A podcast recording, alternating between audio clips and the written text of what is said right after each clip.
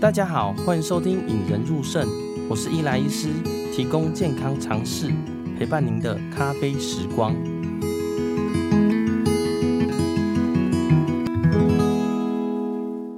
今天的节目其实蛮特别的啦，因为邀请到明基透析的总经理 Spark 来到节目上。你可能好奇哦，明基诶，不是本 Q 吗？都在做面板跟电子产品的呢，怎么会跨足洗肾产业了呢？如果你很好奇啊，或是本身对这个产业有兴趣，欢迎收听今天的节目啊。在开始之前呢，也跟还没有听过 Podcast 的朋友们介绍一下，引人入胜是一个传播健康常识的平台，从症状啊、疾病的预防啊、怎么知道这个疾病跟疾病的治疗，都会跟你分享。偶尔也会像今天一样邀请到特别的来宾。例如明基透析的 Spark，之前也有邀请过一些圣友、卫教师或影响师。那我们今天一起来听听吧。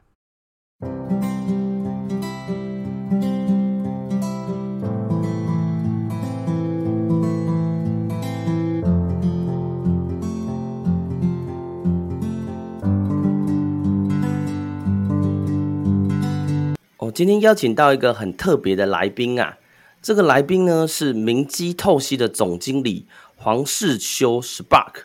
哎，请 Spark 自我介绍一下哦。啊，大家好，我是黄世修，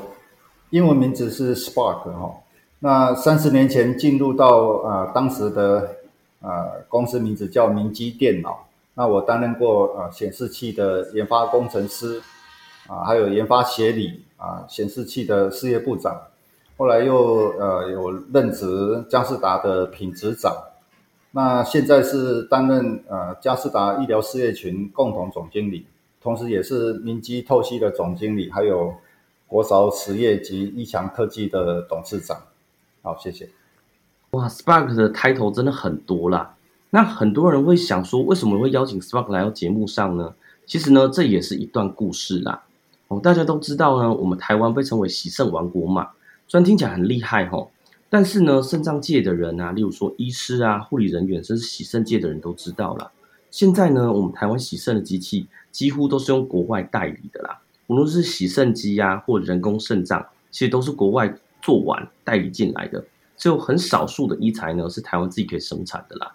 哦，虽然叫洗肾王国，但是很多都是靠外面的。那这几年呢，听说台湾也开始慢慢有生产人工肾脏了，而且品质很好。也开始好多家的医院都有在用啦。那恰巧呢，明基透析有来介绍自己的人工肾脏啦，我就很好奇说，哎，应该要来参参观一下人工肾脏怎么生产的啊？因为吼，要知道大家在这之前啊，台湾真的没有几个看过人工肾脏的生产，因为只有我们老师那一辈呢，去欧洲或美国参访的时候才可以看到，哎，生产的过程啊。所以也谢谢呢，Spark 让我去参观这个工厂，参观之后发现，哇！真是超厉害的，这原来人工肾脏是这样生产的，所以想说一定要邀请 Spark 来到节目上，跟大家介绍这个很厉害的明基透析啦。所以想请 Spark 介绍一下哦，明基透析是在做什么的呢？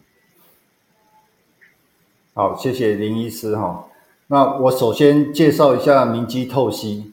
明基透析是由上市公司佳士达科技哦，在二零一四年所成立投资的一个医疗器材公司哦。当年我们是从意大利公司 Medica 哦引进透析器的生产设备跟技术，啊，同时也我们也取得他们在相关的产品哦在亚洲地区的代理权。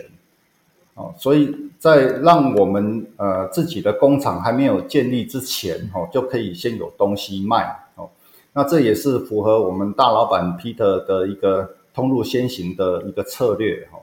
那也因为有这样子的技术合作跟通路先行的策略，让我们自己的产品，哈，在量产之前，哈，就已经累积了通路。啊，跟品质的经验哦，让我们的产品在量产之后哦，就可以有很好的基础，而不是从零开始哦。那我们的产品是从二零一八年开始量产哦，那二零一七年十二月啊拿到 TFDA 哦，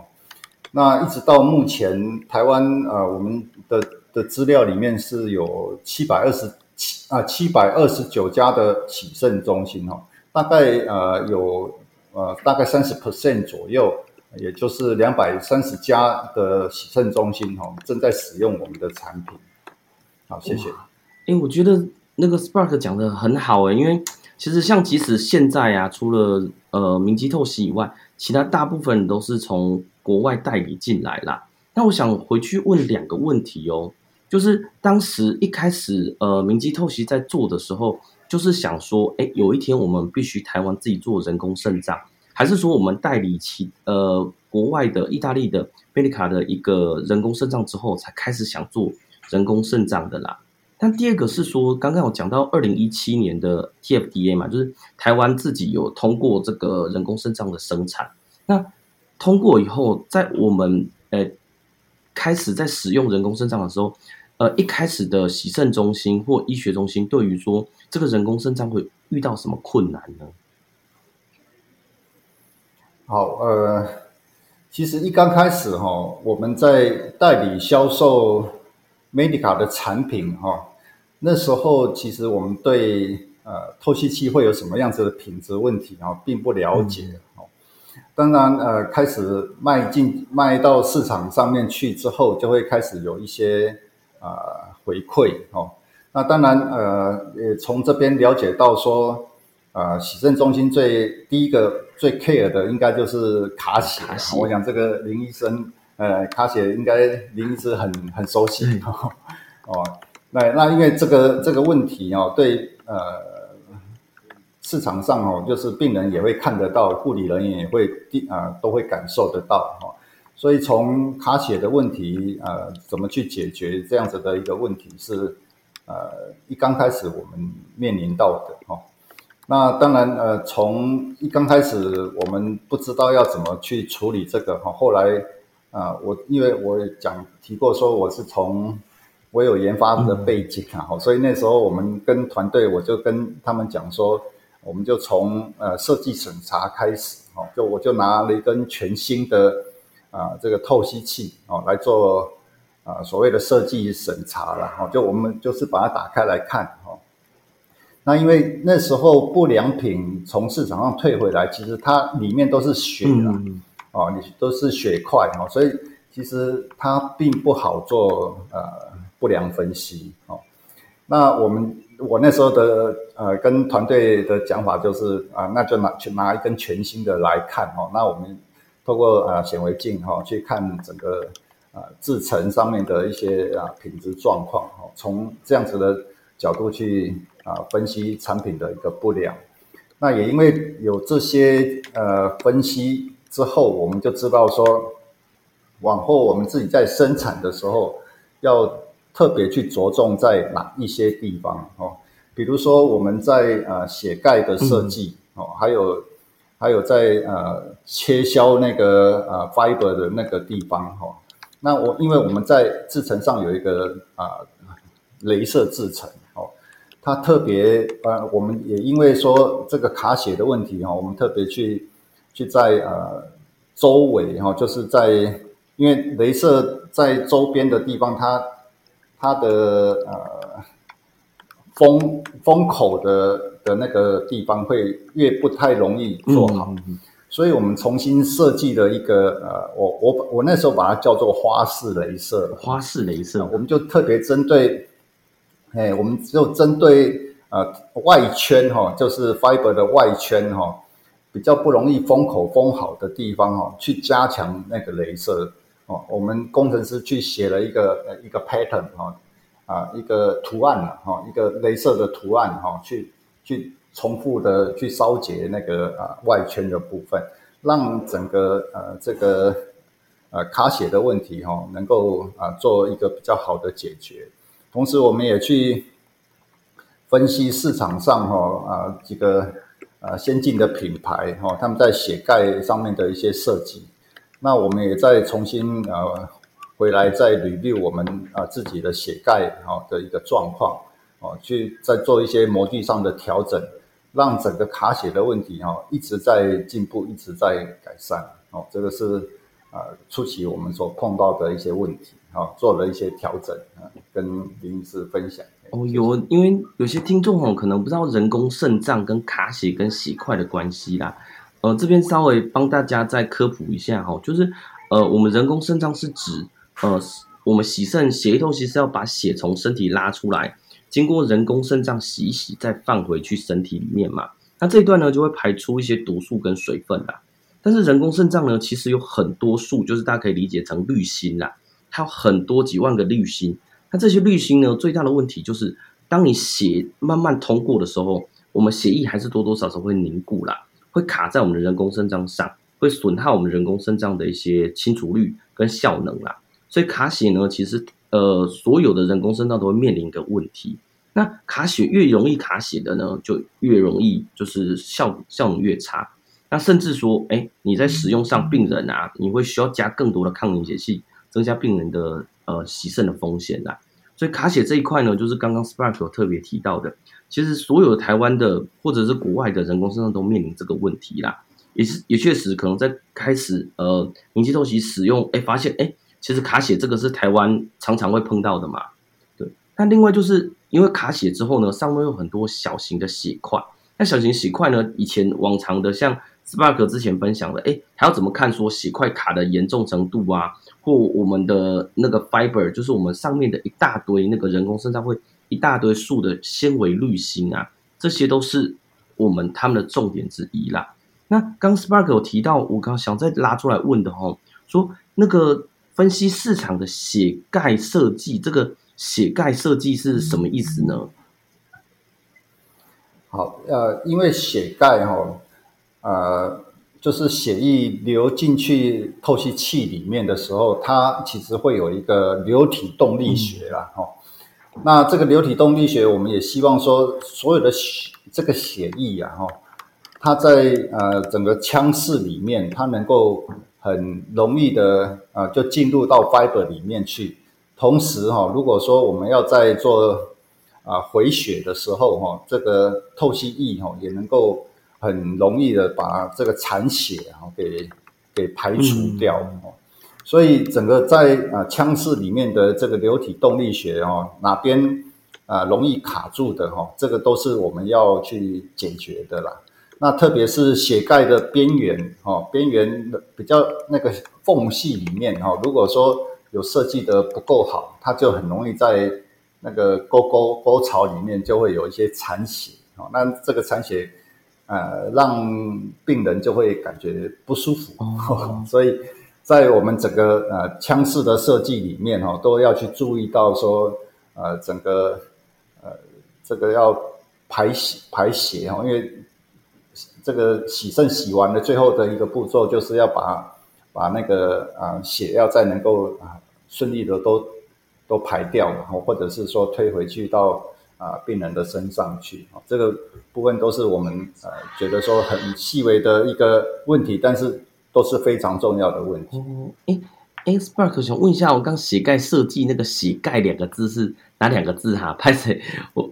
血就就是你的血，就是外面那个血，那我哦，血中的盖子的设计这样子。哎，血血盖就是呃，我们在人工肾脏的两端，嘿哦，它有个可以打开的盖子。哦，那个那个血盖啊、呃，因为在东南亚地区哈。哦有蛮多地方是它会重复使用哦，哦，那那个盖子他们就会会把它打开来，然后啊、呃、再做一些啊、呃、清洗，哦，然后再啊、呃、利用一些呃特殊的消毒方式去做保存，然后啊、呃、再下一次使用。但是在台湾呃我们已经不做重复使用的制程了哈、哦，那都是都是一次性的哦。但 anyway，但这个这个血。血盖的设计哈还是很重要，就是整个流体动力学，我们希望在血液的流通哦，甚至啊透析液的流通都要能够做到非常的顺畅这样子。刚刚那个 Spark 还有提到一个蛮，就是我刚好我去参访你们的公司的时候，有看到哦，你们那个显微镜啊，就是还用专门的电子显微镜去去分析你们的呃人工肾脏。可以跟我们分享一下，哎，这个电子显微镜到底在看什么吗？好，那个电子显微镜哈，也是一个蛮有趣的一个设计的哈。当年呃，因为佳士达有投影机部门哈，那投影机它就是啊很多的光学啊 team 哦的工程师哈，那佳士达在这方面是算呃相当的啊有基础。那这个团队哈呃我们在我们内部叫量测中心的哈，那他当年就是利用他们在光学上面的一些经验，帮我们设计了一套光学系统，去检查说。啊、呃，我们这个中空纤维的啊、呃，这个数量对不对？哦，比如说呃呃，因为我们有不同的磨面机嘛，哈、哦，那呃，比如说在呃高通，还有就是二三，我们叫啊二三 HQ 哈，啊那那样子的一个呃呃品相，它的中空纤维的数量是大概在一万。一万多根啊，一万二到一万四千根的样子。那这样子的一个数量哦，是在进料检验的时候，你怎么知道说它有没有啊、呃、足够哦？哦，假设我们的数量是要一万四千根好了哦，那呃厂商送来的那个那个那个 bundle 哈，那个那那一捆哈。有没有有没有偷工减料？搞不好一万根或、哦、这个是哎六千根也是不一定，对不对？哎，是是是啊，这个这个如果有出错的话，对啊、呃，这个产品就是一个很重很大的一个影响、嗯、哦。所以，所以我们呃透过这样子的一个光学的检测，就能够去呃去数哦，就利用光学去数，说哎这个这个这个进料的时候，它是不是能符合我们的啊一个要求？哦，它当然可能会有一些正负的啊一个规格，但是啊这个规格就是你要能够啊呃在我们的啊允收范围之内哦。那这样子的品相，同时也可以检验啊，像我们呃人工身上有没有很多的埋孔哦，因为那个埋孔也会牵扯到说呃血液就是在那些 fiber 里面它是流不过去的哦。那这些光学检验的设备哈，当年。也蛮有趣的哈，呃，啊，那时候就是，呃，工程师说他检验出来的哈，这个比如说是一万两千根啊，然后他的主管就说，你怎么知道是一万两千根？那他就是说他就是一个一个去数啊，啊，不相信你不相信的话，那换你来数啊，哦，就是人工人工在检查这个数量哦，跟电脑在检查的数量哦。到底谁比较准？哦，这个还这个中间就是要去校验嘛，哦，所以在那个呃开发过程就是有这些插曲啊，那时候也是蛮有趣的。我就请一个人这样子数啊，从就拿着类似计数器或者拿着手机，诶，一数到一万，就在电子，他就诶，他就在电子显微镜下面，然后分区域这样子数嘛，哦，然后再算出来的这个数量，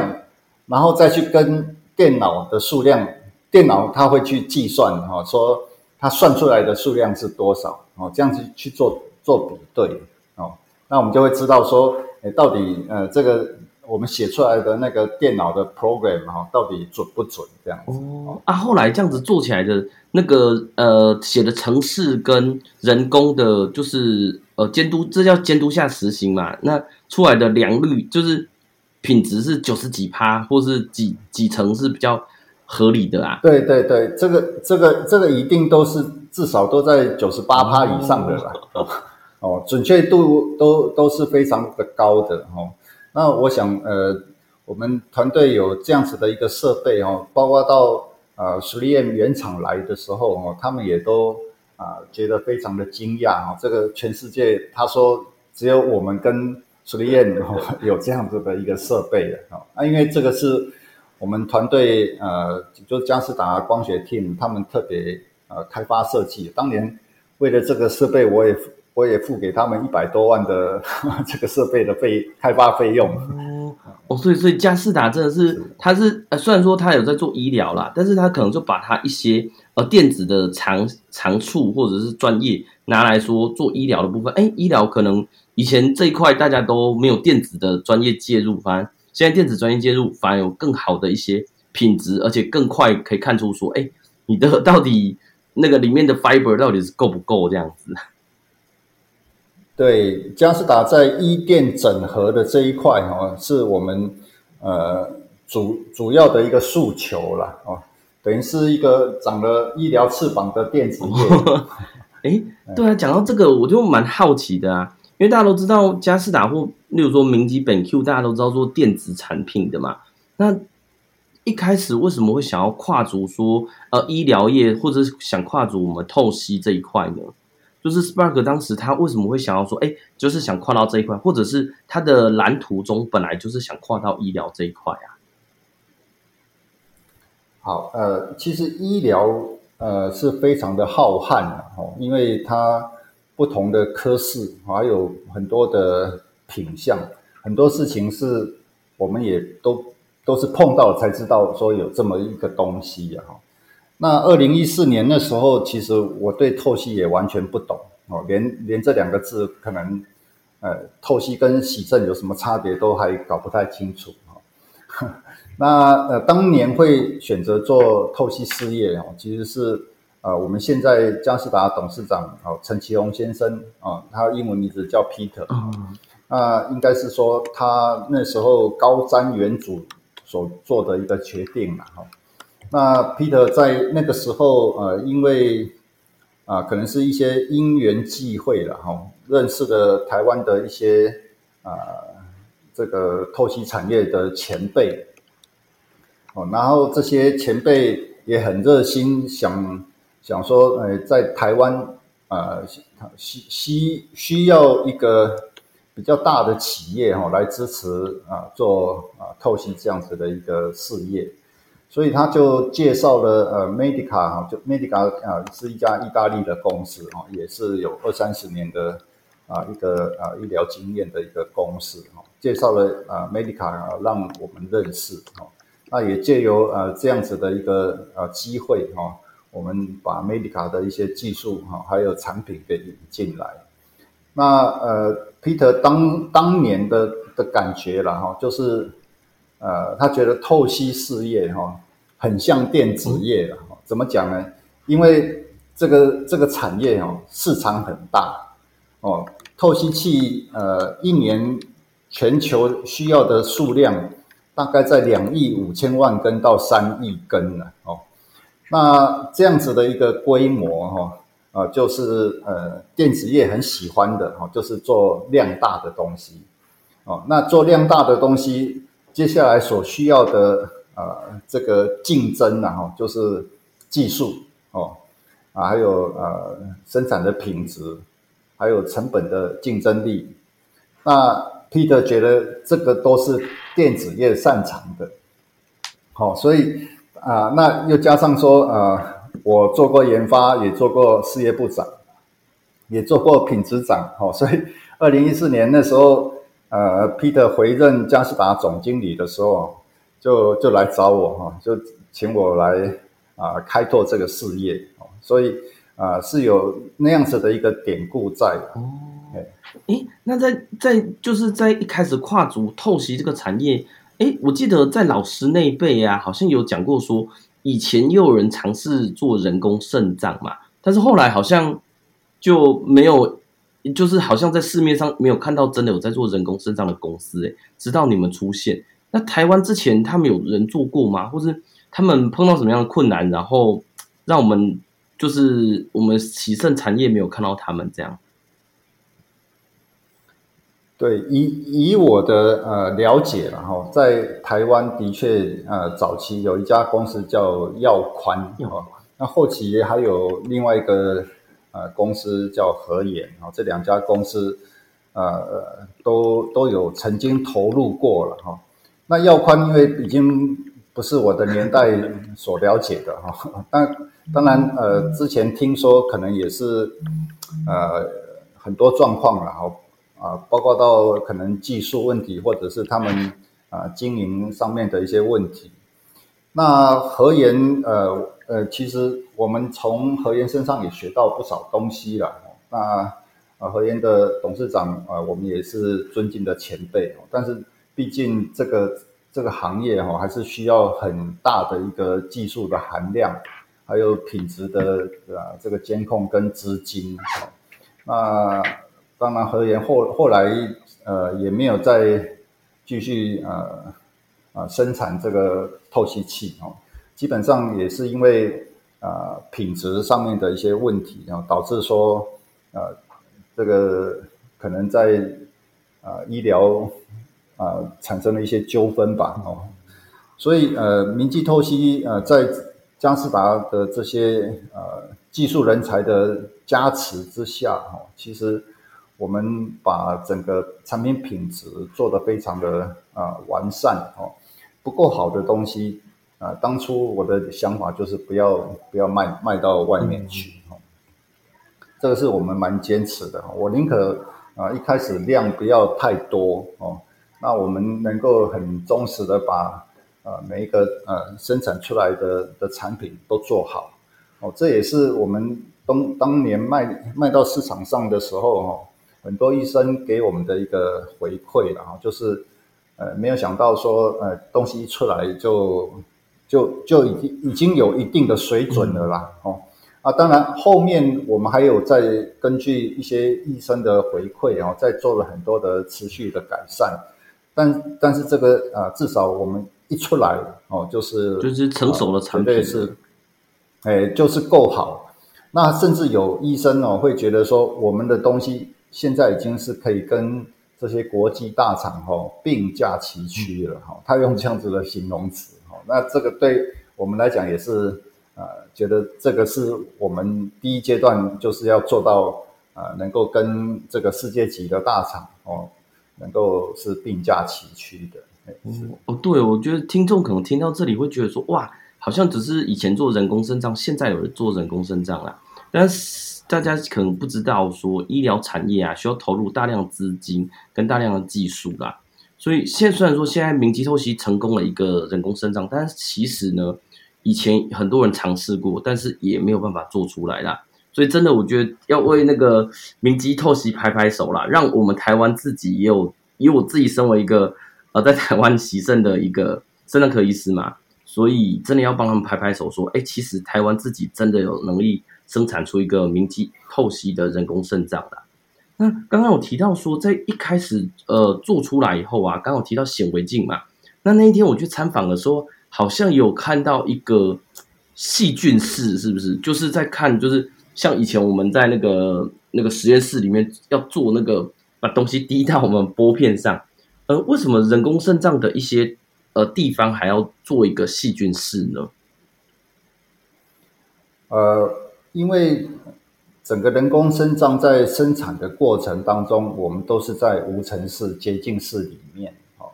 那这个洁净室、这个无尘室里面，我们对呃含菌量是有管控的。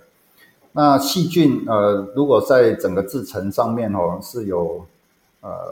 进到这个人工肾脏的话，这个将来对病人都是不好的，所以这个在法规啊，或者是啊我们内部的一些要求都是会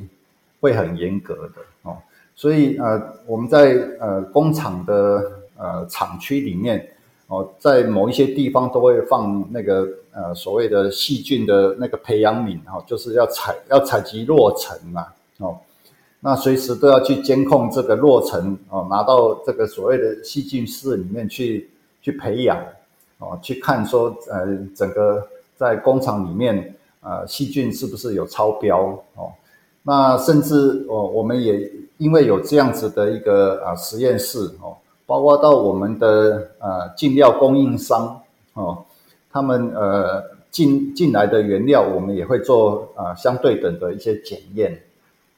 我们也曾经呃看到说，呃有一些呃物料进来的时候，我们发现说，呃细菌啊、有一些呃异常哦，有超标。那呃实验室的这个工程师啊也很厉害了哈，我们呃这个这个实验室的主管哦，他们看从细菌的培养里面就感觉到说，呃这个供应商他平常一定都是用拖把在在拖地板。哦，所以他可以看出来说，你用拖把在拖地板所产生出来的细菌是什么？哦，从而去判断说你一定是用拖把在在拖。哦，那实际上是这个都肯都要用比较呃静电拖把还是什么然后去去去处理才对的哦，这个。呃，这个实验室的主管算真的是相当的厉害，真的，我觉得人工肾脏大家可能觉得是小学问啊，可能是小小的，但实际上哦，因为你只要接触到病人，甚至需要接触到病人大量的血液啊，假如里面只要含有一点点细菌，甚至说一些细菌产生的内毒素，你可能一洗病人就休克了，甚至病人就不小心就挂掉了。所以对于细菌的要求真的非常非常重要哦，因为。其实，在有些地区，对于人工肾脏，呃，不是台湾以外的啦，对于人工肾脏要求没有那么强烈。其实，病人在洗肾的死亡率其实是蛮高的哦，因为他们一个不小心洗洗，就是你把反复呃拿人工肾脏来使用，那难免还是会产生一些细菌或者哪一些问题。那洗的过程中，哎，真的就出问题。所以，佳世达这个细菌是，我个人觉得是蛮厉害的啊，能把就就细菌整个都。看进去，甚至把它的细菌的量真的做了减少，非常非常多啊！是是，那后面就是呃，之前呃，Spark 我们去参观的时候啊，还有看到说，哎哎，人工肾脏你们在做的时候，整个都是几乎都是机器在动，哎，是不是整个自动化都跨进去了？好像只有几个地方需要做到人工啊，这个这一点其他的公司做得到吗？对，其实呃，自动化对整个呃人工肾脏的制程来讲哦，当然是自动化的程度越高哦，减能够减少人的污染哦，这个是终极的一个目标哦。那我们整个在呃制制程里面，目前大概是大概应该是差不多只有八个人了哦。那我们呃也导入了很多的智能的设备哦，来改善这个品质。哦，包括到呃林医师，您在那边有看到那个呃机器手臂哦，机器手臂也有帮忙做一些运输，那也有帮忙做一些呃最后最后的一端的那个呃品质检验，它都哎，它这个机械手背哦，它有几个呃 sensor 哦，它会去去判断说啊、呃、那个我因为我们最后一道制程哦是。是会用水去啊冲洗，嗯、那冲完了之后哈，呃，这个含水量哦有没有超标哦？那它都可以啊，透过它的称重然后去去感受出来哦。那不良的东西它就会打下来哦。那这个都是透过机械手臂在在在整个自动制程里面去去判断，所以是呃是有很多关卡去。去保证这个品质的，哎，谢谢。我真的，我看到那个这整条算产业线哦，就是整个像流水线这样子一层过来，真的能需要的员工也没有几个啦，真的是全部都一个一个一个都靠电脑或者是靠机械手臂去完成。我觉得这一点或许也是保证它的品质能达到或者良率达到非常高的的方法之一啦。那想问一下 Spark 哦，现在明基透析的人工肾脏品质啊，跟国外就是我们现在呃其他医院或者说大家国外厂商的人工肾脏品质比较起来，有什么比较优势或比较特色的地方吗？好，人工肾脏哈，其实最主要的关键啊是在那个中空纤维哦。那我们采用的中空纤维是呃德国 3M 专利的一个中空纤维，那它的膜厚哈只有三十呃米 micron 哦，就是三十微米这样子。那我们的竞品哦，大呃差不多是在四十到四十五了哈。那我们的这个呃膜厚更薄的情况之下哦，在中小分子哈是会有更好的清除率。那我们呃这个 3M 的这个膜啊，它在开孔。的的部分哈，也更均匀哦，它有稍微啊、呃、再稍微大一点，但是又刚刚好大哦，但是要开的也要很均匀哦，这个是在他们的啊、整个技术资料里面都有去呈现他们在这一方面的的一个优势哈，那这个对中分子的清除率哦跟减少白蛋白的流失都有很好的一个表现。那呃，其实，在临床上呃，也有很多呃医生他会回馈说，我们在磷的清除率也做得很好哦。那整个呃病患在验血的报告里面去显示出来的啊、呃，这个啊、尿素清除率啊，哈，还有呃那个 KT over V 哈这一块哈，都是呃优于这个肾脏医学会的标准了哈。所以呃很多医生都会反馈是说。我们的品质啊，真的就是可以跟国际大厂并驾齐驱啊，是这样子的。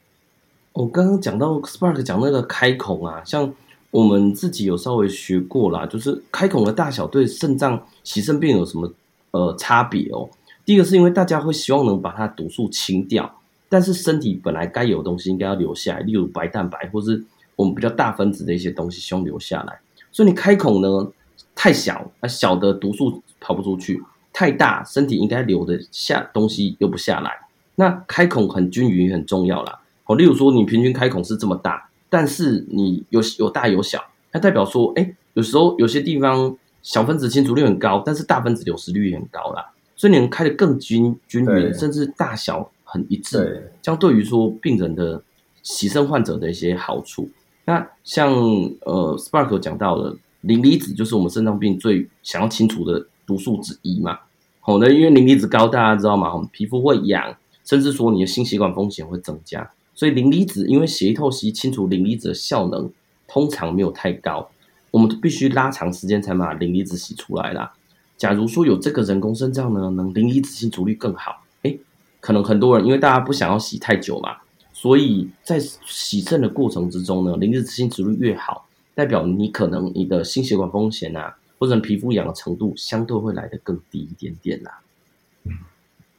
是的，是的。那最后呢，想要问一下那个呃，Spark 啊，明基透析啊，已经做了人工肾脏了，那未来又有什么展望呢？会继续发展说，例如说洗肾机啊，或一些透析相关的东西啊？因为身为一个肾脏科医师啊，真的想要一个完全国产的洗肾啊，不要说之前什么人家供应链出问题啊，就病人连洗肾都有一些困难，那就。很麻烦了，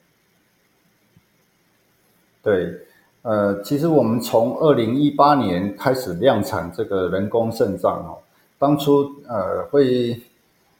会会就是从呃人工肾脏切入，是因为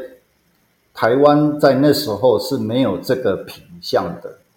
那其他呃包括到呃血液回路管，还有呃透析粉液。在当当时哈，其实都有其他的公司在在生产制作。哦那呃，所以当初我们觉得说，从呃血液透析器开始切入之后哦，我们大概到了二零一八年啊，接下来我们就开始啊做通路的投资哈。所以那时候我们就投资了一家通路公司叫凯图哦。那呃凯凯图大概也算台湾。大概第三大、第四大的一个啊、这个通路商了，哦，所以呃，就是从上游到下游，这个我们就开始在做一些整合。那另外，我们在二零一九年哦，也到大陆去设厂哦，所以呃，大陆那个厂区也非常的大哦，是而且它是从呃这个 fiber 的这个拉丝哈、哦、就开始啊、做哦这个。目前都还在紧锣密鼓的啊进行当中哦。前前阵子我们内部看到的报告啊，就是啊，希望是在明年哦就可以开始有有有东西啊可以开始产出哦。那我们也看到他们现在正在试试车了。那大陆的这个产量当然又更大。那在台湾这边呃，我们在二零二零。二零年的时候，哈也啊透过啊并购国韶实业，哈然后也也间接拥有了那个一强科技，哦，那一强科技是啊也有呃生产这个透析粉液啊，同时也是台湾最大的一个药用酒精的工厂，哦，所以在明基透析这边，哈在耗材这边的整合，还有通路的整合，哦是一直在进行的。当然，最后一里路哈，也就是整个洗肾产业里面，我们觉得是航空母舰嘛哈，就是洗肾机。那洗肾机我们在三年前哈也啊透过工业局的呃协助哈呃来跟我们做一些科专的进行哈，所以我们也开始投入了一些啊工程人力啊在洗肾机的开发。那我们当然也也希望说呃未来呃洗肾机能够补足我们在啊透析最后的这个一个品相啊。啊，当然，呃，洗肾机看起来，因为它也算是一个蛮高阶的啊、医疗器材哦，这个没做好还是有可能会出人命的，所以我们在这方面的开发相对的会啊、呃、更谨慎哦，也会需要更长一点的时间去去做整个设计的流程啊，哈、哦，验证，哈、哦，这可能啊、呃、也再给我们一点时间，哈、哦，啊、呃。来完成这样子的一个一个最后的一个洗肾机的一个开发品相，大概是这样子。我觉得刚刚 Spark 讲的很好，欸，诶，就是呃，就是明基透析之前推出的产品呢，其实都有经过一些呃很高的品质啊。那假如在很高品质之下做出一个洗肾机，我相信大对大家、对病人、对医师，甚至对洗肾人员都是一个好处吧。所以我们当然也期待明基透析呢以后。真能做出一个完整的一条产业链，说，哎，洗肾就是这个产业链都可以为我们呃台湾或者说是为其他人服务啦，免得说我们都是直接吃国外的东西，吃国外的产品，有时候呢，大家在使用上会觉得，哎，因因为自己的产业链有时候不大够嘛，因为大家知道现在全球都要去全球化嘛，在地生产也变成一个地比较不会受地缘政治影响的东西啦。所以我觉得台湾最好，真的是很期待明基透析到时候做出一整条的一个呃肾脏病或洗肾的一个产业链啦。那今天谢谢 Spark 来到节目上啊，是是，谢谢林医师的采访，也谢谢各位听众，也希望呃台湾呃的医疗界给我们在更多的支持跟鼓励。其实我们最需要的还是呃大家给我们机会吧。我们呃，身为台湾的一个厂商，当然呃呃，这个医疗界病人都有啊、呃、国外品项的一个选择哦。但是我也必须讲说，我们也很用心的在做这一块哦。那也希望说呃，把最好的品质的东西哦，能够呈现给台湾国人哦。那打造呃智慧透析一条龙，也是我们最后的一个呃目标跟布局。那也谢谢啊林医师给我们这样子的一个机会，来跟大家做这样子的一个报告。好，谢谢。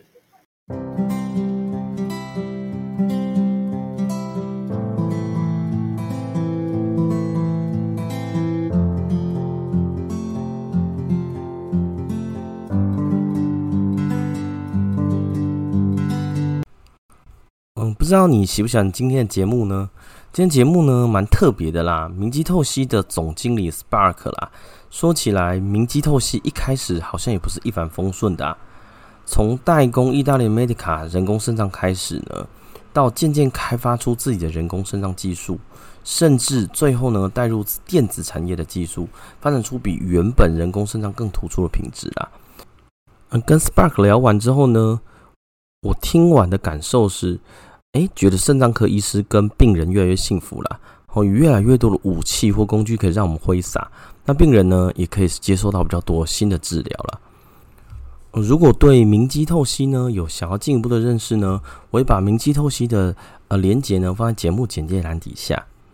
那最后呢，也希望你能在 Podcast 订阅引人入胜呐，如果有最新的单集呢，就会通知你，那你就可以收听到最新的一些医学常识。那也希望呢，你能在 Apple Podcast、Spotify、KKBox 留下五颗星跟你的留言哦，让我知道其实越来越多人在听，也会让我更有动力做下去。让我们培养胜利思维，拥有幸福人生。